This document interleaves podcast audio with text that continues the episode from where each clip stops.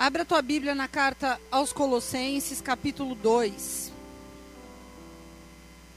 Versos 6 ao 12, primeiro, depois você deixa aberto. Como, pois, recebestes o Senhor Jesus Cristo, assim também andai nele, arraigados e edificados nele, e confirmados na fé, assim como fostes ensinados nela abundando em ação de graças. Tende cuidado para que ninguém vos faça presa sua, por meio de filosofias e vãs sutilezas, segundo a tradição dos homens, segundo os rudimentos do mundo e não segundo Cristo. Porque nele habita corporalmente toda a plenitude da divindade. E estáis perfeitos nele, que é a cabeça de todo principado e potestade no qual também estáis circuncidados, com a circuncisão não feita por mão no despojo do corpo dos pecados da carne, mas a circuncisão de Cristo.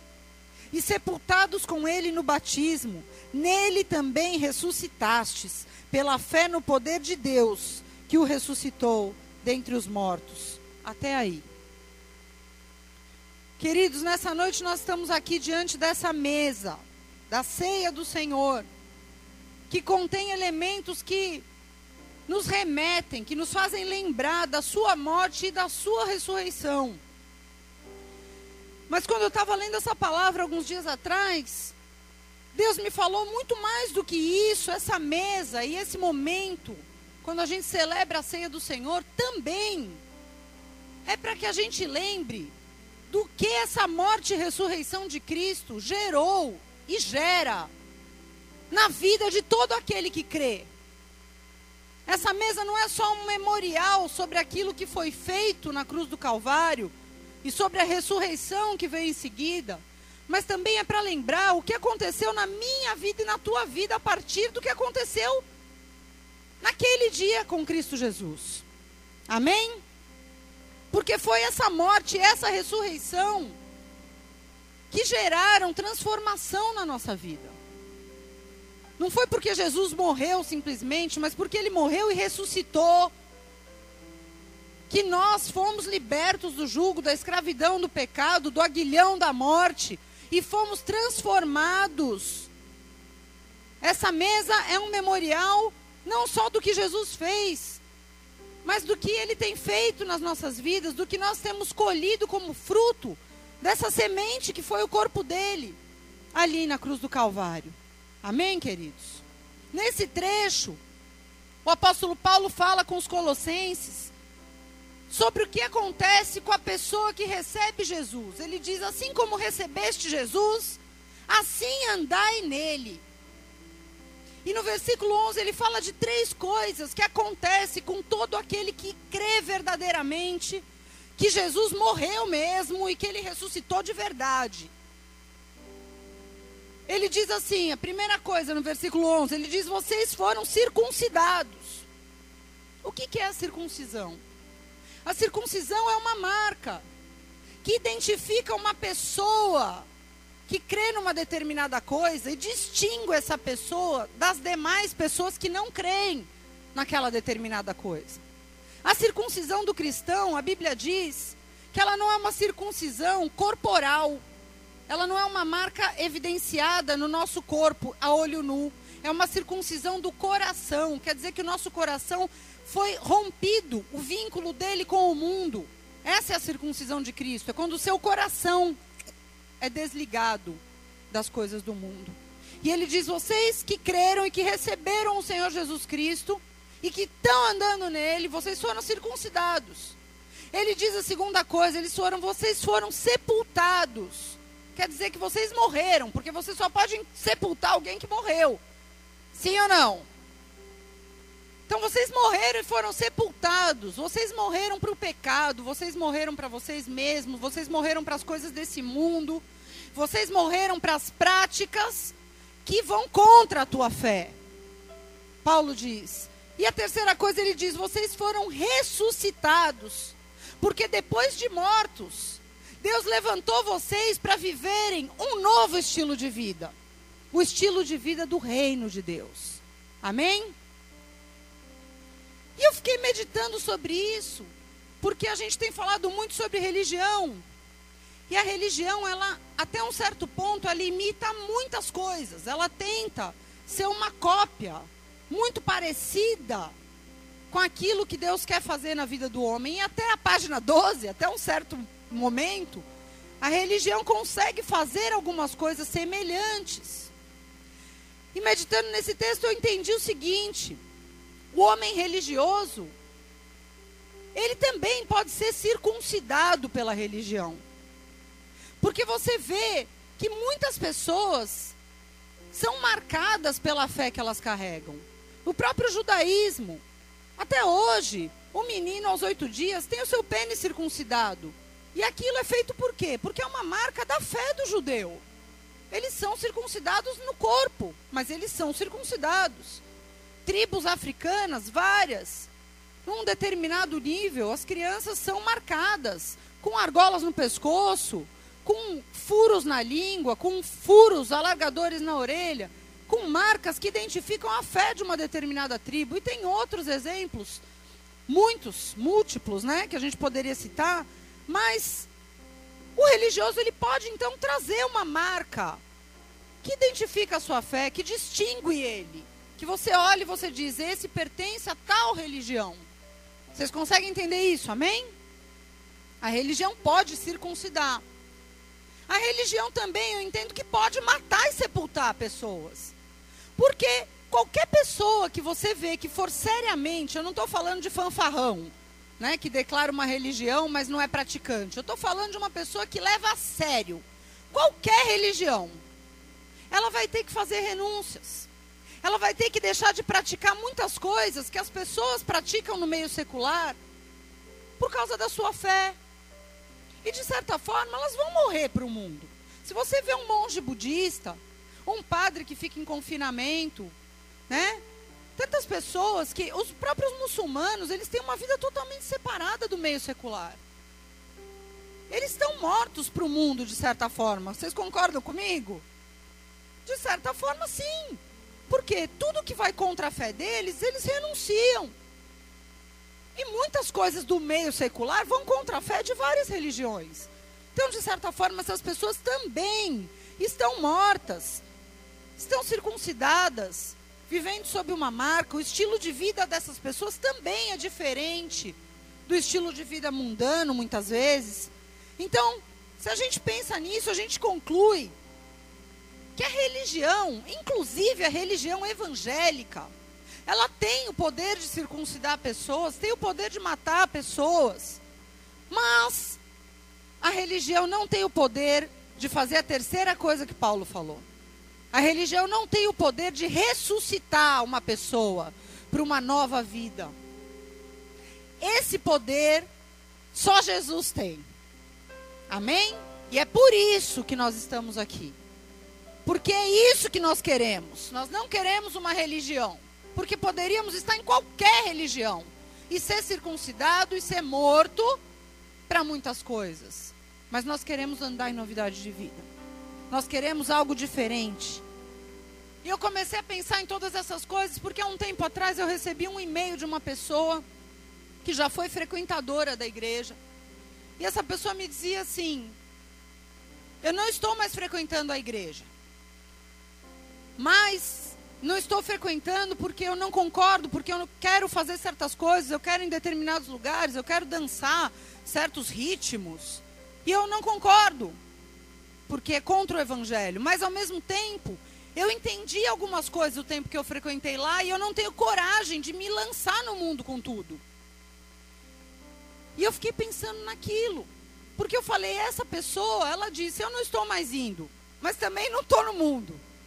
E eu sei que tem pessoas que estão vindo, mas que no fundo, também de certa forma, estão com o pé lá no mundo. E eu fico pensando que essas pessoas estão vivendo num purgatório espiritual. O que, é o purgatório? Aquela ideia que foi criada de um lugar onde não é nem o céu nem o inferno. Onde você nem está totalmente com o diabo e também não está na presença de Deus. É aquele limbo. Onde você não está em lugar nenhum.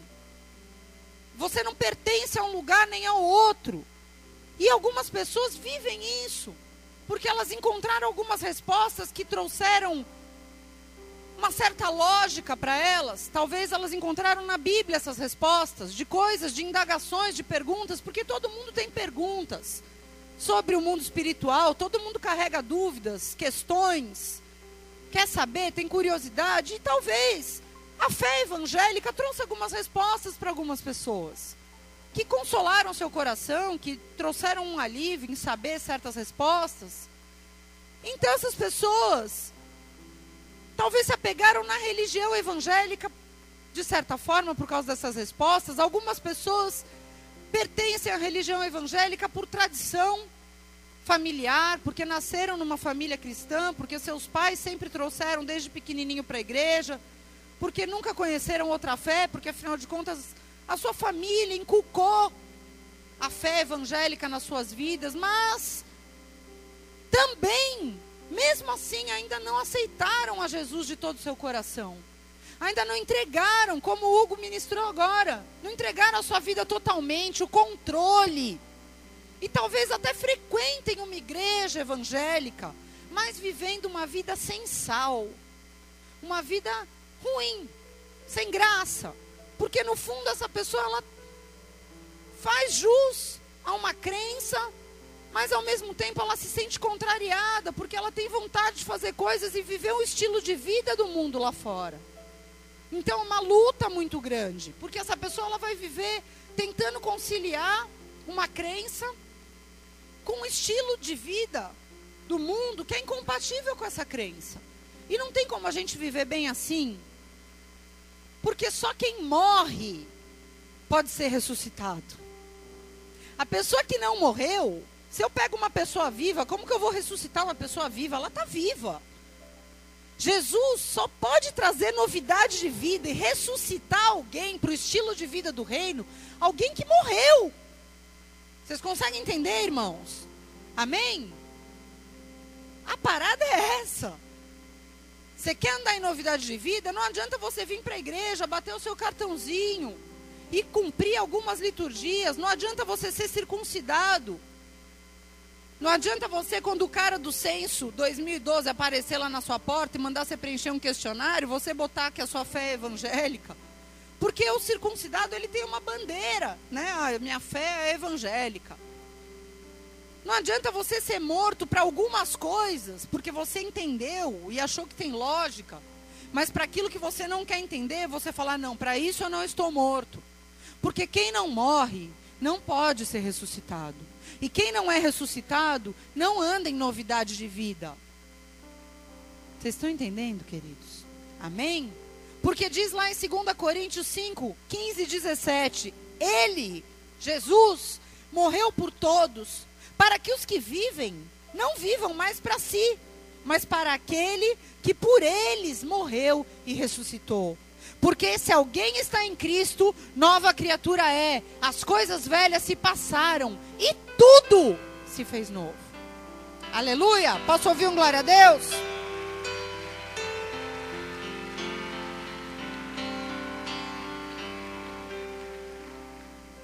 E Paulo, Agora nós vamos para o capítulo 3, que agora vamos entrar na pregação. Paulo confronta os colossenses acerca disso. Vamos ler aqui para você entender melhor. Versículo 1 do capítulo 3, vamos ler até o 14, tá?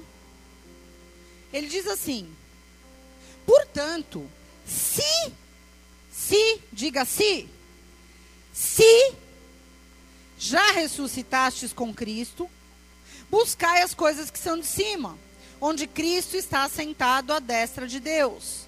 Pensai nas coisas que são de cima e não nas que são da terra, porque já estáis mortos e a vossa vida está escondida com Cristo em Deus.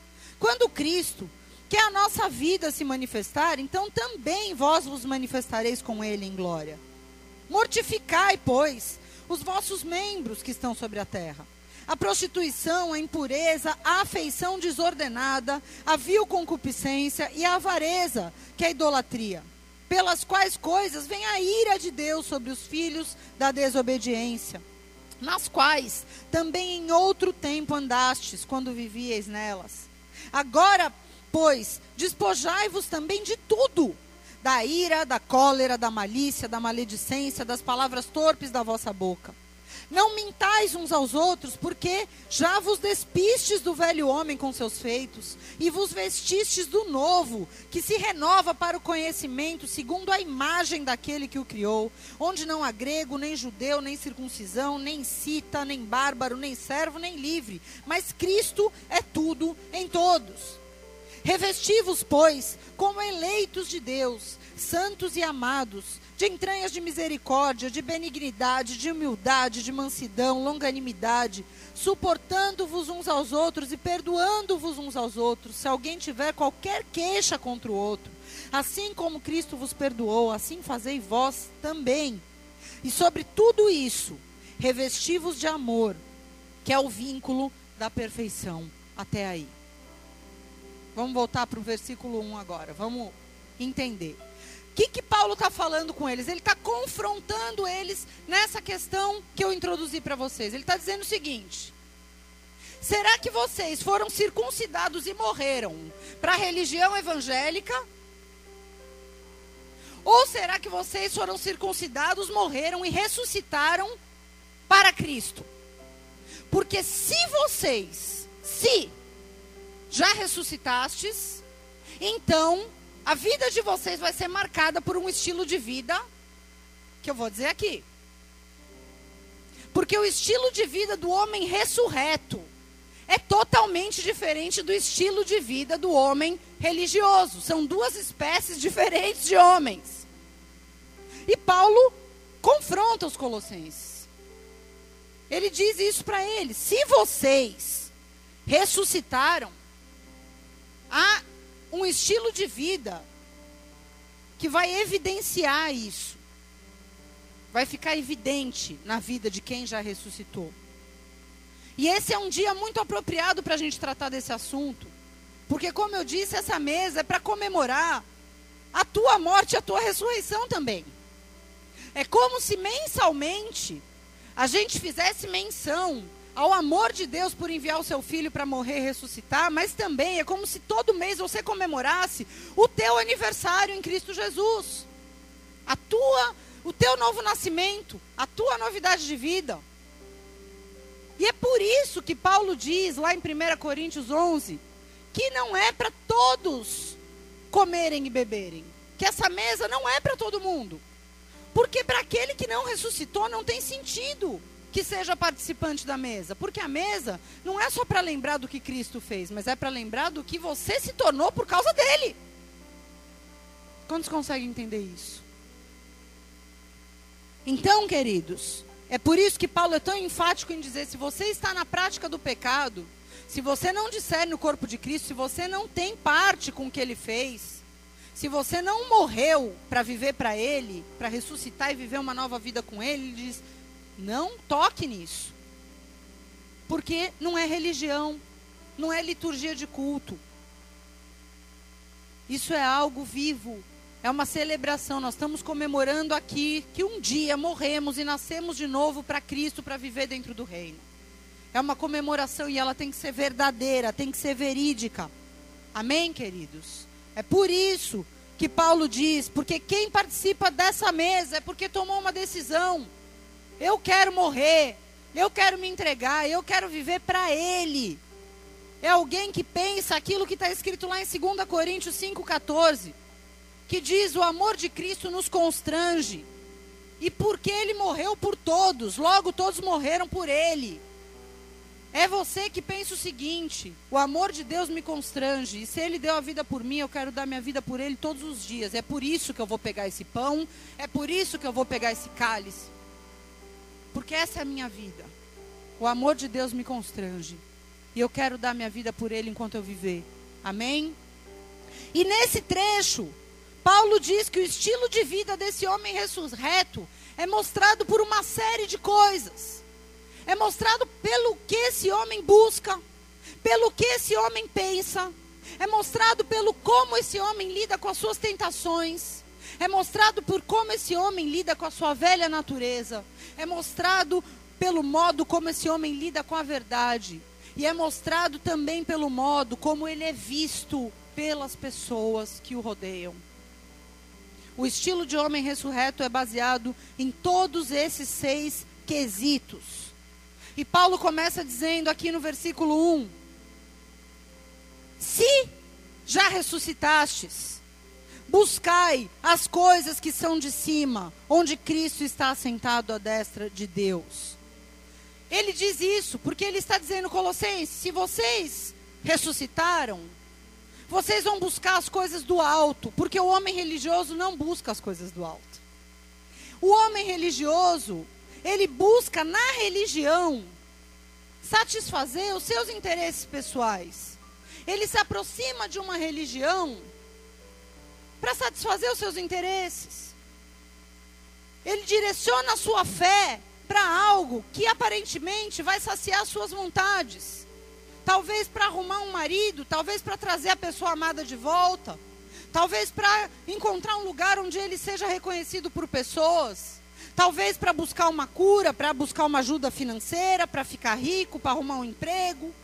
Ele busca na religião uma oportunidade de que alguém o ajude a direcionar a sua fé para que as suas vontades sejam feitas. Agora, essa pessoa ela vai encontrar o quê? ela vai encontrar o que ela busca. Porque Jesus disse: pedi, pedi, batei, batei, buscar e, bate, e, e vos será dado. Ela vai encontrar coisas. Mas ela não vai encontrar Deus. Porque Deus não está na religião. Amém? Quantas pessoas eu tenho visto com tanta tristeza dentro de igrejas que nunca viram a Deus, que não conhecem Jesus e muito menos o reino. Eu tive a oportunidade de ter passar alguns dias com uma pessoa. Recentemente, essa pessoa ela frequenta uma igreja evangélica há um ano. E toda vez que eu sentava para conversar com essa pessoa, eu ficava passada de ver que ela não tinha noção de quem era Jesus, da palavra de Deus, do que, que é o reino, da cultura do reino, do estilo de vida do reino, de nada. Eu falei, meu Deus, como que uma pessoa entra e sai de um lugar e ouve a palavra de Deus e não tem noção de nada. Eu fiquei estarrecida e eu sei que não são poucos e que são em todos os lugares assim. Por quê? Será que é porque Deus faz acepção de pessoas? Porque Deus se revela a uns e não se revela a outros? É óbvio que não. Mas Deus se revela a quem o busca. Se você está buscando coisas, não espere que ele se revele a você. Porque você pode até obter coisas na religião. Eu conheço muitas pessoas que têm muita fé em buscar certas coisas e alcançam essas coisas. Agora, você encontra o que você busca. Se você buscar Deus, você vai encontrar. Mas se você buscar coisas, você não vai encontrar Deus. Estão entendendo? Você encontra o que busca. E sempre foi assim. Isso não é uma coisa do nosso tempo. Sempre foi assim. Há mais de dois, três mil anos atrás, Isaías gritava para o povo. Está lá, Isaías 55, 6, ele gritava, ele dizia: Buscai ao Senhor enquanto se pode achar, invocai-o enquanto ele está perto. Deus está te cercando, mas você não quer buscar Ele, você quer buscar coisas, você quer buscar os seus interesses, as suas vontades. Buscai. Jesus, no seu sermão mais importante, no sermão da montanha, ele fala com o povo: não vos inquieteis dizendo, Mateus 6,31. Não vos inquieteis dizendo o que, que eu vou comer, o que, que eu vou beber, o que, que eu vou vestir, porque todas essas coisas os ímpios procuram. E o vosso Pai Celestial sabe que vocês precisam de tudo isso, mas buscai primeiro o seu reino e a sua justiça, e as demais coisas serão acrescentadas. Jesus estava dizendo, sabe por quê? Porque se a tua prioridade for buscar o reino, buscar o reino e a sua justiça e buscar as coisas do alto. Se a sua prioridade é andar em retidão, se a tua prioridade é andar agradando a Deus, é atrair a presença de Deus, o resto vem. Vem. Por isso quero te dizer, busque ouvir a Deus e obedecer. Não gaste a sua energia, os seus dias buscando as coisas da terra. Não gaste as suas energias buscando a tua bênção. Sabe por quê, querido? Está escrito o seguinte em Deuteronômio 21. Se você ouvir atentamente, se você ouvir atentamente a voz do Senhor teu Deus e tiver o cuidado de guardar o que você ouve, todos os mandamentos que ele ordenar para você, todas as bênçãos virão sobre ti e te alcançarão. Não é você que tem que ir atrás da bênção, é a bênção que vem atrás de você. Se você ouvir e guardar aquilo que o Senhor fala contigo. E aí vem uma lista de bênçãos. Busque ouvir a Deus. Busque a Deus. Porque se você buscar a Deus, Ele vai falar com você. E o que Ele falar com você, se você se incomodar em guardar, as bênçãos te alcançarão.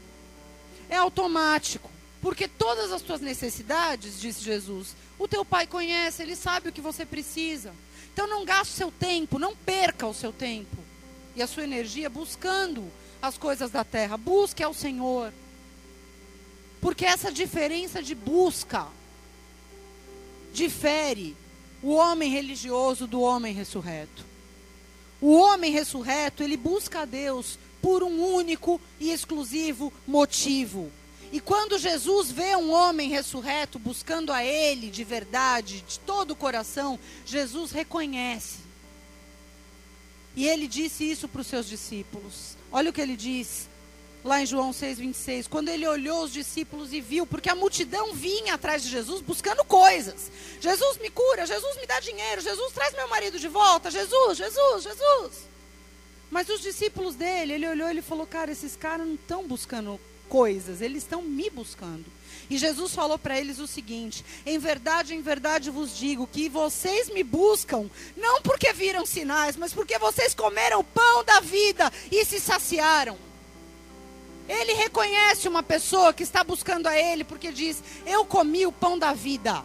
Não é porque Ele me deu nada, não é porque Ele fez nada. Eu comi o pão da vida, eu fui saciado e eu vou continuar buscando só por isso. Amém?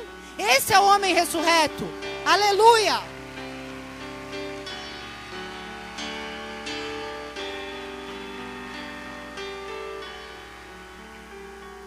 Não busque a Deus por causa dos sinais, porque Ele sabe. Quando Ele olha para esse louvor, quando você está com a sua mão levantada, louvando, quando você está aqui ouvindo uma palavra, Ele está vendo o coração de cada um, Ele sabe o que você veio buscar aqui. E se você veio por causa do pão da vida, porque Ele te saciou, Ele sabe. E essa palavra vai de encontro a você.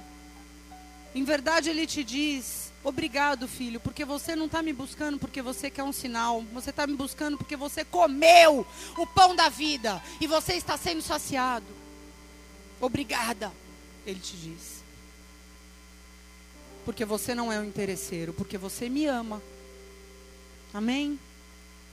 Segunda coisa que Paulo diz: se vocês já ressuscitaram, se vocês não são religiosos, mas pessoas ressurretas, ele diz, versículo 2 e 3: Pensai nas coisas que são de cima e não nas que são da terra, porque já estáis mortos e a vossa vida está escondida com Cristo em Deus.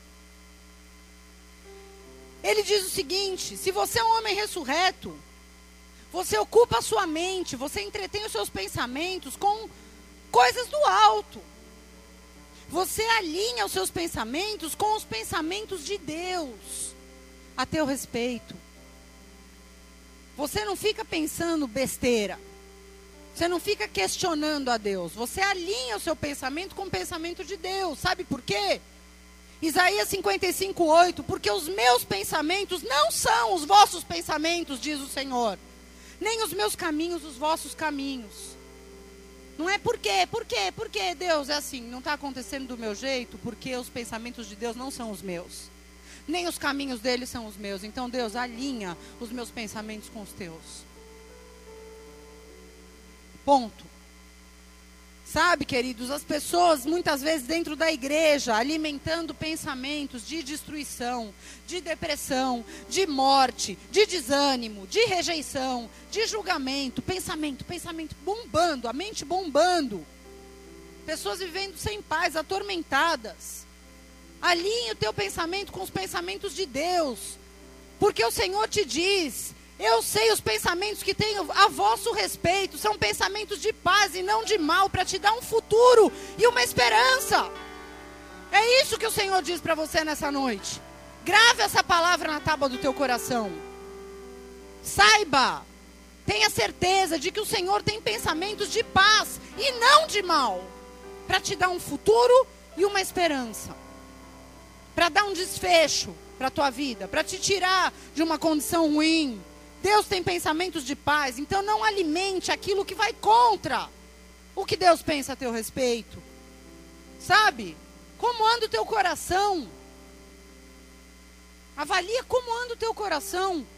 Porque Jesus disse lá em Mateus 15, 19 que é do coração que procedem os maus pensamentos. E que é isso que contamina o homem.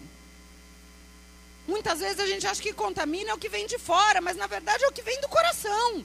E que você está alimentando, dando vazão.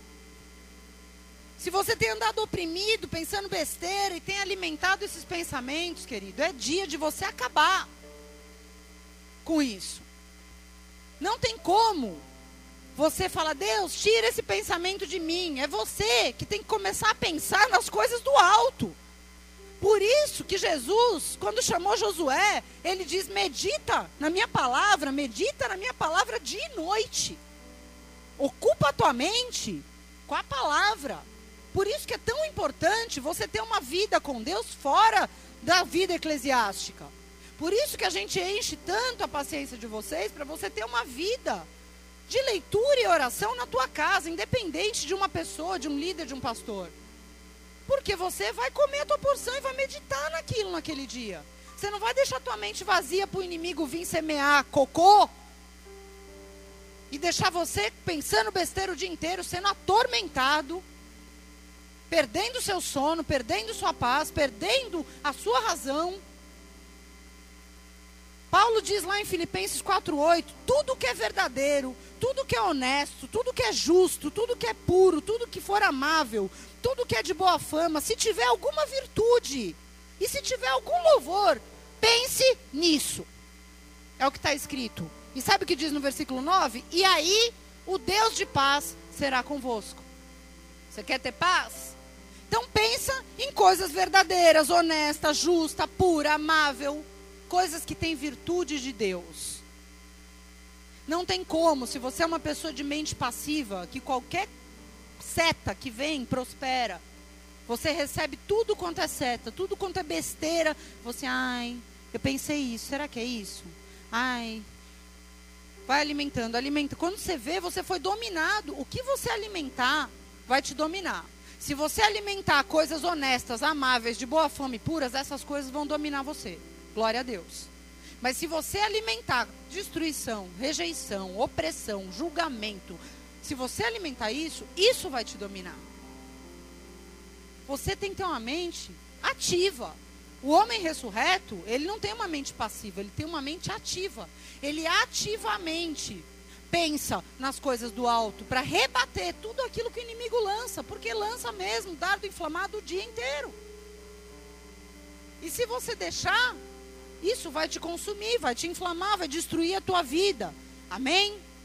Mas o homem ressurreto, ele pensa nas coisas do alto, ele não se acomoda como um religioso que não medita em nada, ele simplesmente cumpre a sua obrigação religiosa algumas vezes no mês. A terceira coisa que Paulo diz, versículos 5 a 7, ele diz: Se é que já ressuscitastes, mortificai, pois, os vossos membros que estão sobre a terra. A prostituição, a impureza, a afeição desordenada, a vil concupiscência e a avareza, que é idolatria, pelas quais coisas vem a ira de Deus sobre os filhos da desobediência, na qual também vós andastes no outro tempo. Mortificar é uma palavrinha que vem do grego necros, que significa exterminar, matar a ponto de exterminar. O que? As suas inclinações carnais. Porque cada um de nós tem uma inclinação. A minha inclinação é diferente da sua. Mas todo mundo tem inclinações para determinados pecados. Nós somos tentados em algumas coisas, temos alguns pontos fracos. E se você é um homem ressurreto, o modo como você lida com o seu ponto fraco vai dizer isso. Porque o homem religioso, ele não lida com seus pontos fracos. O ressurreto, ele combate diariamente aquilo que é a inclinação carnal dele, natural, do velho homem. E você não deve se comparar com a pessoa que está do seu lado, porque a inclinação dele é diferente da sua. E Paulo fala aqui de algumas coisas, de algumas inclinações. Ele fala da prostituição, e aí inclui tudo que se relaciona a isso. Inclui a fornicação, o adultério, a masturbação, a pornografia. Paulo fala da impureza. O que é impureza? É qualquer prática que suja você que é templo do Espírito Santo. Porque o Espírito de Deus é santo. E quando você toca em coisas impuras e imundas, quando você toma sua cervejinha, fuma o seu cigarrinho, fuma o seu baseadinho, você está se tornando impuro, uma habitação impura para o Deus vivo. Você está dizendo, eu não me importo. Se você quer sair fora, Espírito Santo, sai. Porque eu não estou afim de abrir mão disso aqui. E eu não estou falando de quantidade. Porque um cigarro ou uma carteira de cigarro é a mesma coisa. Sujou o vaso, meu. Sujou o vaso. Se é uma caixa de cerveja ou um copinho, sujou o vaso. Não é quantidade. É qualidade. Ou você é um vaso apropriado para habitar o Espírito Santo de Deus, ou você não é. Você escolhe, isso é uma decisão.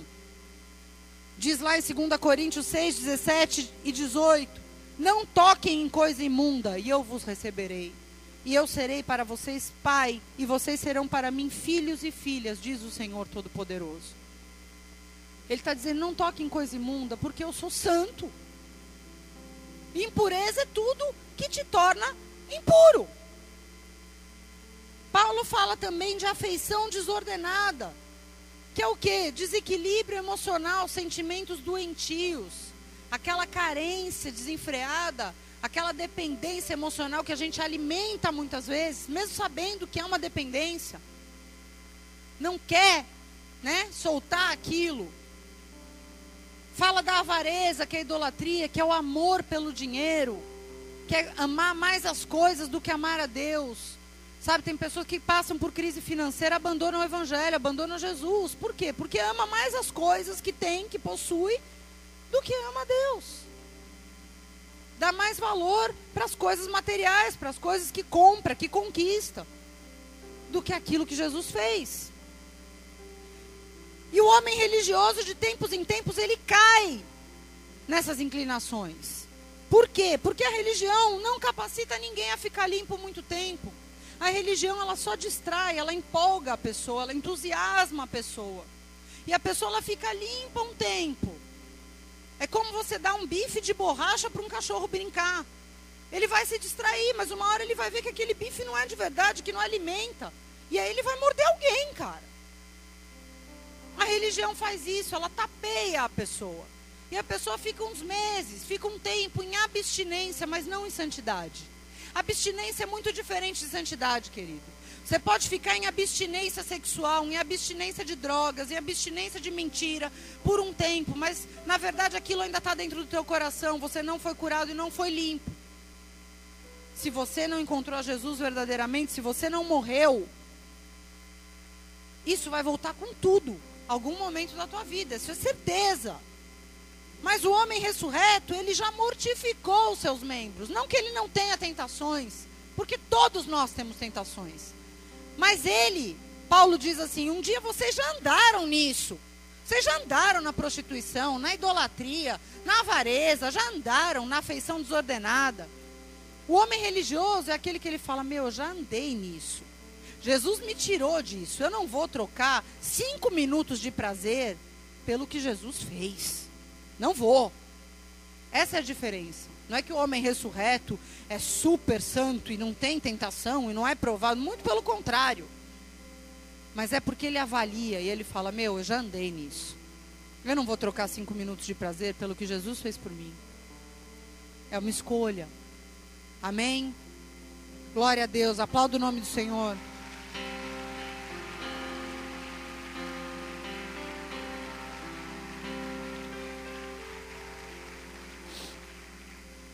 Quarta coisa, Paulo diz: se é que já ressuscitastes, verso 8, despojai-vos também de tudo, da ira, da cólera, da malícia, da maledicência, das palavras torpes da vossa boca. Até aí. Sabe o que é você se despojar? É você arrancar coisas de você mesmo.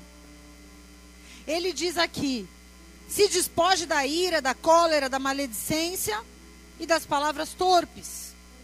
Tiago diz também algo parecido com isso, lá em Tiago 1,21, ele diz: Pelo que despojando-vos de toda sorte de imundície, de todo vestígio de mal, recebam com mansidão a palavra que foi plantada em vocês, a qual é poderosa para salvar as suas almas e sede cumpridores da palavra, e não somente ouvintes, enganando-vos a vós, a vós mesmos. Ele está dizendo aqui: se despoje das coisas que estão dentro de você, das coisas do velho homem, que fazem parte do caráter deformado, não das práticas de impureza, que envolvem as coisas exteriores, mas daquilo que ainda habita no teu coração, que é uma tendência sua, de temperamento muitas vezes.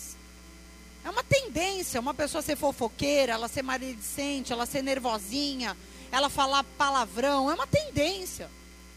Né? E ele diz: se despoje. Como? Recebendo a palavra que tem sido plantada em você e lutando para cumpri-la. Não sendo somente um ouvinte, porque se você só ouve e não cumpre, você está se enganando. É o que Tiago diz aqui. E quando ele diz despojai-vos, ele está dizendo, meu irmão, isso é você que vai ter que arrancar. Isso não é Deus que vai tirar. Porque ele está dizendo, despojai-vos. Não é Deus vai despojar vocês. Ele está dizendo, arranque, lute, se esforce. Detenha a sua língua, feche a sua boca, abaixe o seu braço. Controle aquilo que você está afim de fazer, porque é preciso que você arranque e se despoje de todo vestígio Tiago diz: de mal, que do velho homem ficou ainda. Todo vestígio tem que ser tirado por nós. Não adianta a gente se esconder atrás da Bíblia, atrás do glória a Deus e do aleluia. Não adianta. O homem religioso, ele vive se escondendo atrás das coisas da religião.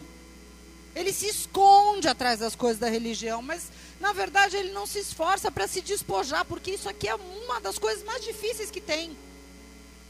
É você se despojar daquilo que está dentro. É uma das coisas mais difíceis e que leva mais anos para quem está com Jesus. O religioso ele fala: não, eu já estou fazendo, já estou cumprindo minha obrigação tudo direitinho, isso aqui deixa quieto, meu, né? não se esforça para se despojar disso, e muitas vezes é uma pessoa que é adepto de uma religião, mas vive irado, vive encolerizado, vive falando que dá na telha, ferindo as pessoas, sendo maldizente, sendo um fofoqueiro, um disseminador de calúnia. E o homem ressurreto não. Ele reconhece que ele tem essa tendência, que ele tem esse temperamento, mas ele vive lutando para que cada dia esse vestígio do velho homem seja menor dentro do seu coração para que ele se torne a cada dia uma pessoa mais limpa diante de Deus. Essa é a diferença. Não que ele não tenha contra o que lutar, mas ele luta para se despojar todo dia. O homem religioso ignora isso. Ele deixa fluir, ele deixa rolar suas inclinações. A quinta coisa que Paulo diz é: se já ressuscitaste, nove, não mintais uns aos outros, porque já vos despistes do velho homem com seus feitos. O homem religioso, ele fala a verdade quando lhe convém. Quando não convém, ele oculta. Ou até mesmo ele nega a verdade. Agora, o homem religioso, ele pode mentir para as pessoas, ele pode mentir até para si mesmo, porque a gente vê pessoas que mentem tanto, que acreditam nas suas próprias mentiras. Então, por isso, ele acha que ele pode mentir até para o Espírito Santo. E muitas vezes a gente vê isso. Pessoas que mentem na presença do Espírito Santo. Que coisa mais triste. A gente vê exemplos na Bíblia como de Judas, de Ananias e Safira. Qual foi o fim dessas pessoas? Que mentiram na presença do Espírito Santo e que não se arrependeram quando foram confrontadas. Porque, sabe o que é a confrontação? Eu vou dizer para vocês: a confrontação não é um meio que ninguém tem de oprimir, de expor uma pessoa. A confrontação é uma oportunidade que a pessoa tem de se livrar da morte. De dizer, meu, até aqui eu errei, mas diante dessa confrontação eu admito. Eu tenho mentido, eu tenho ocultado, eu tenho negado a verdade, eu quero me consertar. Porque para arrependimento existe perdão, amém? Agora o problema é quando essa pessoa é confrontada. E olha quantas vezes eu já vi isso em nove anos de pastoreio. De você orar com a pessoa, colocar diante do Espírito Santo a situação, olhar no olho da pessoa, você ter o fato na mão e essa pessoa falar: não, eu não fiz, eu não tenho nada com isso, eu não cometi. E chorar e falar em nome de Jesus: eu não fiz. Mesmo diante do fato concretizado, da verdade. É desesperador. Para mim, não tem nada mais triste do que isso, do que uma pessoa, quando confrontada, ao invés de aproveitar como uma última chance de falar: não, meu, a casa caiu, já estão sabendo de tudo e é isso aí mesmo, eu menti até agora, agora me perdoa, me ajuda, estenda a mão para ela. Não, ela diz não e não e não e mente até o final. Por quê? Porque é religiosa. Porque o homem ressurreto, ele não brinca com esse tipo de coisa. Ele não brinca de mentir. Mesmo que seja fatal para ele falar a verdade, mesmo que a sua reputação possa ser manchada, mesmo que as pessoas fiquem com uma má impressão, mesmo que o nome dele vá para o brejo, não me importa, meu. Eu não vou brincar com isso. Porque o pai da mentira, eu sei muito bem quem é, eu sou filho do Deus Altíssimo, e eu não vou mentir porque eu já me despojei disso. Amém? Aleluia. E a sexta coisa que Paulo diz versículos 12 a 14, ele diz: Se é que já ressuscitastes, revesti-vos, pois, como eleitos de Deus, santos e amados, de entranhas de misericórdia, de benignidade, humildade, mansidão, paciência, suportando-vos uns aos outros e perdoando-vos uns aos outros. Se alguém tiver queixa contra outro, assim como Cristo vos perdoou, fazei vós também. E sobre tudo isso, revestivos de amor, que é o vínculo da perfeição. Ele diz o seguinte: se revistam, se vocês já ressuscitaram, se revistam como eleitos de Deus. O que, que é um revestimento? O revestimento é algo que você identifica vendo uma pessoa. Se eu não conheço uma determinada pessoa e eu quero te ajudar a enxergar ela, eu vou identificá-la por um revestimento. vou falar, ó, fala com aquela moça de blusa vermelha, porque ela está revestida de vermelho. É algo que é evidente o revestimento na vida de uma pessoa, amém? Aquilo que me reveste é o que me identifica para quem está me vendo de fora. E é por isso que Paulo diz lá em Romanos 13, 14: revestivos do Senhor Jesus Cristo. Porque as pessoas têm que olhar para você e ver Jesus. Se vocês estão revestidos como eleitos de Deus, eles vão olhar e vão ver Jesus. E quando eu estou revestido como alguém que foi eleito por Deus, como alguém que foi escolhido por Deus, isso vai se evidenciar, o que Paulo diz aqui aos Colossenses, pelo modo como eu me relaciono com as pessoas. Porque a maneira como eu me relaciono vai ser a maneira como elas me verão. Se nesses relacionamentos eu demonstro paciência, humildade, mansidão, suportando as falhas uns dos outros, perdoando como Cristo me perdoou, amando, com benignidade, com misericórdia. Assim eu serei visto. E é por isso que a gente não consegue ver Jesus na vida de um homem religioso. Porque muito você vai ver que o religioso negligencia os seus relacionamentos. Geralmente o, o religioso é aquela pessoa que ele diz: ninguém tem nada com isso. Eu não me importo o que as pessoas vão dizer. Eu não me importo o que as pessoas vão pensar se eu fizer, se eu for, se eu agir assim.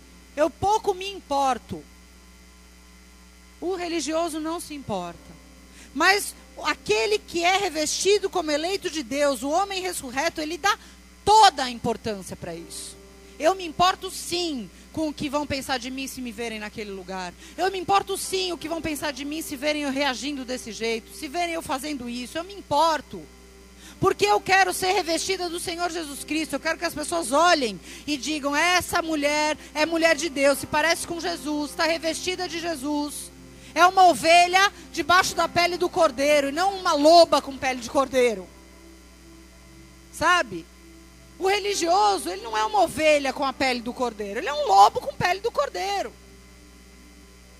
Só que essa pele muito facilmente sai quando você vê uma ação, ou principalmente uma reação, porque a forma como a gente reage às situações mostra muito de quem está debaixo ali da pele do cordeiro, né? É isso que acontece nas nossas ações, nas nossas reações, quando a nossa capacidade de amar e de perdoar é testada. As pessoas podem ver se nós somos revestidos pelo Senhor Jesus, se nós somos revestidos como eleitos de Deus, porque o amor vai ser manifesto e Deus é amor. Deus é amor. Eu quero dizer algo para vocês, para a gente encerrar. Lá em Tito 2,11 diz assim: Porque a graça de Deus se manifestou, trazendo salvação a todos os homens, ensinando-nos para que, renunciando à impiedade e às paixões desse mundo, nós vivamos no presente mundo, sóbria, justa e piamente. O que Deus está dizendo aqui é que quando Ele enviou seu Filho para morrer por nós, não foi só para nos trazer salvação, para nos tratar da nossa eternidade. Foi para isso também, mas foi também para que nós pudéssemos andar no presente mundo, hoje, de maneira sóbria, justa e santa, sem que isso fosse pesado para nós, sem que isso fosse um fardo para nós. Quando a gente vê uma pessoa reclamando que é difícil demais obedecer, renunciar, fazer sacrifícios pelo reino ou por amor a Deus, é porque essa pessoa está envolvida com uma religião. Porque ela não ainda entendeu o que é o estilo de vida do homem ressurreto. Não por mal, mas porque ela não experimentou essa novidade de vida. Porque ela ainda não deu esse passo de se jogar nas águas que passam dos lombos e de deixar o rio de Deus levar a vida dela, onde ela não tem mais controle de nada mas onde o rio de Deus conduz a vida dela para onde Deus quer, onde o vento do Espírito sopra e leva essa pessoa para onde quer, onde os pés dela já estão fora do chão, ela já perdeu o controle. Ela não experimentou ainda isso, por isso que é pesado, porque a religião ela pesa mesmo, é difícil. Mas para o homem ressurreto não é difícil andar sóbria, justa e piamente no presente mundo. Porque cada vez que ele é tentado, que ele é chamado para uma prova de amor a Deus, ele fala: Eu quero, Senhor, porque eu te amo e para mim é bom te obedecer, porque os teus mandamentos são bons, porque a tua palavra é boa. Eu quero. Cada vez que ele escolhe abrir mão do estilo de vida mundano, ele está dizendo: Eu quero honrar a nova vida que o Senhor me deu quando eu te conheci. Eu faço isso com prazer, Jesus. Foi assim com todos os homens da Bíblia. Olha o que Moisés renunciou. Ele foi criado no palácio de Faraó, 40 anos, comendo do bom do melhor, conhecendo ciência, cultura, letras. Filho do imperador. Ele renunciou para viver como fugitivo no deserto, por amor a Deus. Para pôr a cabeça a prêmio, sendo perseguido por amor a Deus. Podia ter ficado quieto na dele, morando no palácio de patrão. Olha o que Abraão renunciou. Ele largou tudo que ele tinha, saiu para um lugar que não sabia onde era. Lutou 25 anos para ter um filho, depois levou o filho para matar, porque para ele renunciar ao filho não era nada perto do amor do Deus que ele conheceu. É assim, queridos. Porque são homens que eram do reino, estilo de vida do reino. Não é pesado, pai. Você me deu o filho, você quer de volta? Amém. Toma aí, meu. Não é pesado. Para quem ama, para quem experimentou a ressurreição verdadeira, para quem é uma nova criatura. Isso é motivo de alegria, porque você sabe que o Deus que manda você entregar é, é poderoso para ressuscitar. A Bíblia diz isso, que Abraão entregou seu filho considerando que Deus era poderoso para ressuscitá-lo. Deus está pedindo, ele pode ressuscitar, eu vou dar. Mas quem não crê na ressurreição, porque muitas vezes a gente não renuncia porque a gente não crê que Deus é poderoso para ressuscitar. Ah, se eu renunciar essa vaga de emprego, será que eu vou arrumar alguma coisa? Pode renunciar se Deus mandou. Ele é poderoso para ressuscitar. Renuncie esse relacionamento, porque se Deus está pedindo para você, Ele é poderoso para ressuscitar. Tudo que Deus renuncia, Ele é poderoso para ressuscitar. Só que Ele não ressuscita algo novo, Ele ressuscita algo glorioso. A ressurreição, ela não é segundo a carne, ela é em glória. Essa é a diferença. Jesus Cristo ressuscitou não num corpo mortal, ele ressuscitou num corpo glorificado, queridos. E tudo que Deus mata e pede para a gente renunciar, entregar, é para depois ressuscitar em glória. Vocês estão entendendo? Aleluia, aplaudo o nome dele.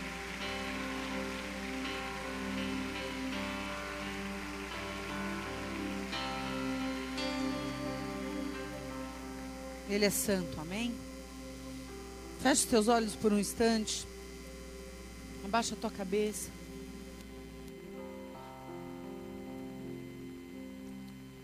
Antes de mais nada, eu quero dizer que o intuito dessa palavra não é acusar ninguém, ninguém, de ser religioso aqui nesse lugar. Muito pelo contrário. É te dar a oportunidade de você saber se você tem vivido mal. Que Deus tem muito mais para a tua vida.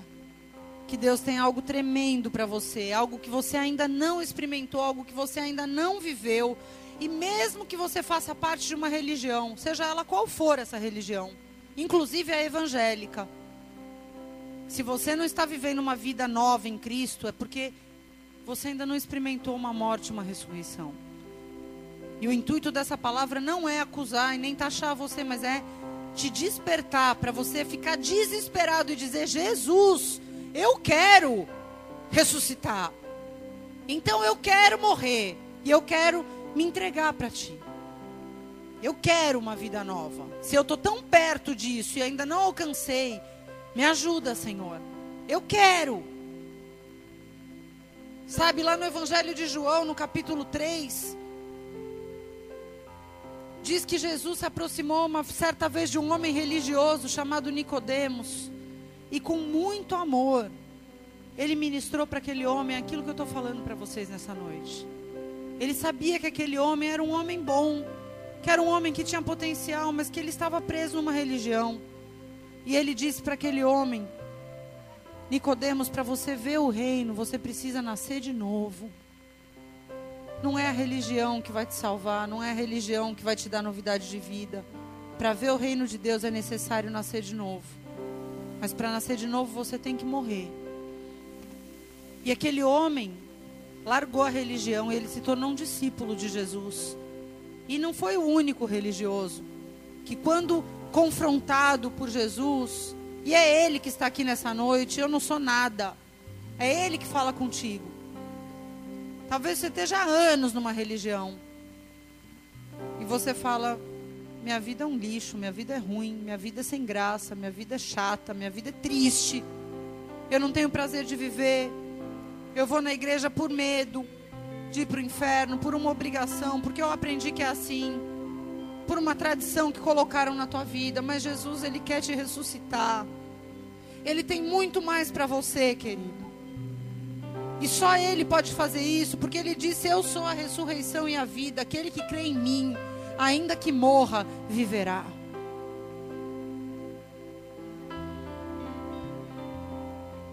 E eu quero orar primeiramente por você.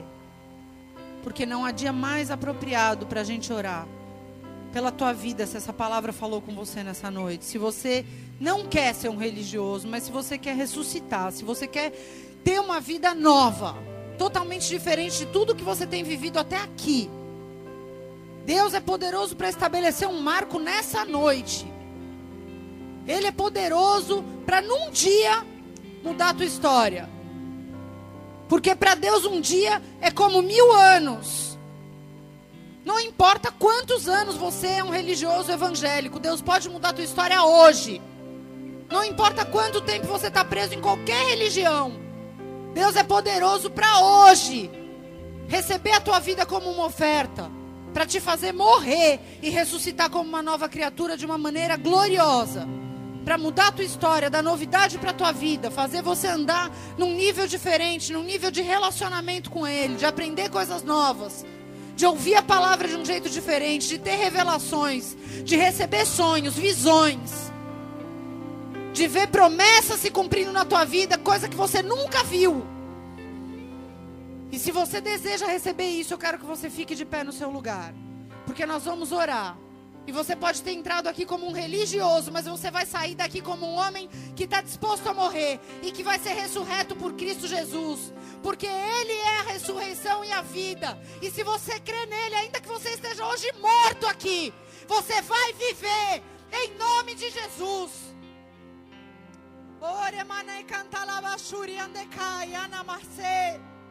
Senhor, em nome de Jesus.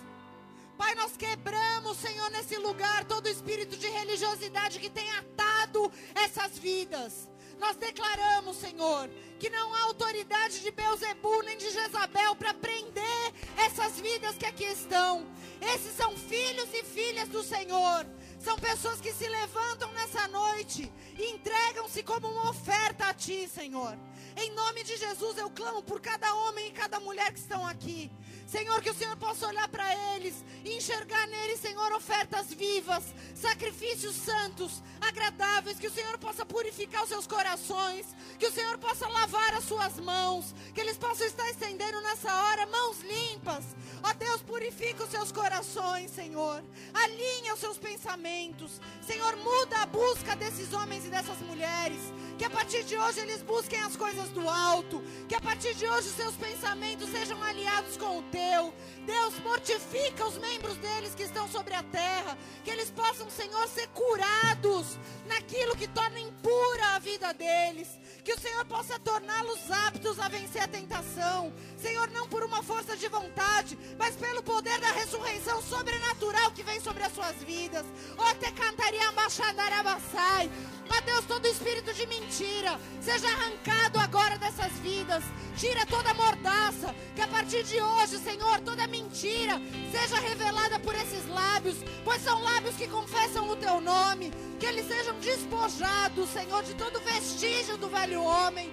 Ó Deus, e que nessa noite o Senhor coloque sobre eles vestes brancas, as vestes do Cordeiro. Ora, babababachele cantalabasuri andanamaia. Aleluia. Oh, que o Espírito Santo de Deus toque a tua vida agora.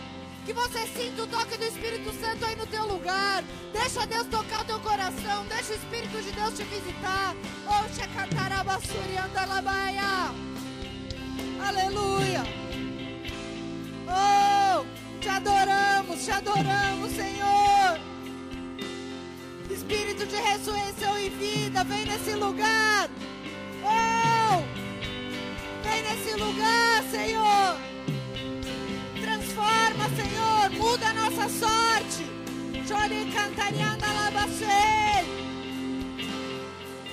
Levanta um exército de homens e mulheres ressurretos nessa casa, Pai.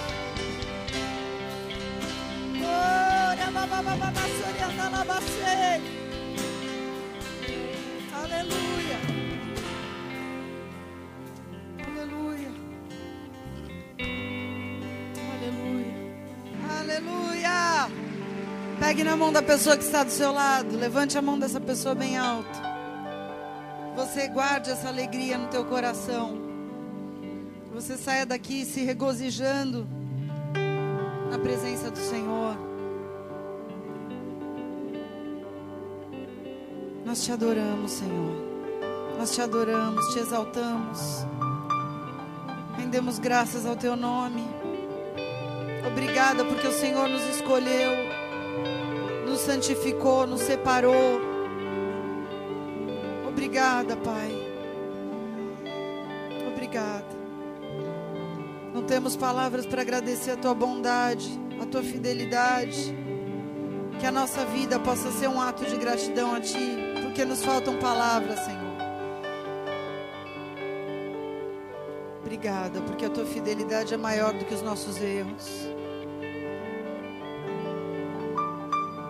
Obrigada.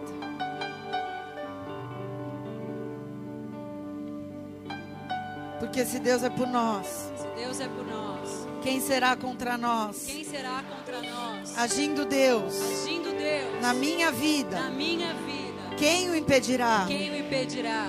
Oremos todos. Pai nosso que estás nos céus, santificado seja o teu nome. Venha a nós o teu reino. Seja feita a tua vontade, assim na terra como nos céus. O pão nosso de cada dia nos dai hoje. Perdoa as nossas dívidas, assim como nós perdoamos aos nossos devedores. E não nos deixes cair em tentação, mas livra-nos do mal, pois teu é o reino, o poder e a glória para sempre. Amém e amém. Levanta tua mão direita bem alto. Que o amor de Deus Pai, que a graça de Cristo Jesus e a consolação do Espírito Santo da promessa estejam sobre a tua vida, selando você, revestindo você das coisas do alto, para que você seja um homem ou uma mulher ressurretos lá fora, para esse mundo que está morto em pecados. Eu te abençoo para uma semana de vitória. Vai na presença do Senhor, que essa alegria não se aparte de ti. Em nome de Jesus. Amém e amém. Deus te abençoe. Glória a Deus.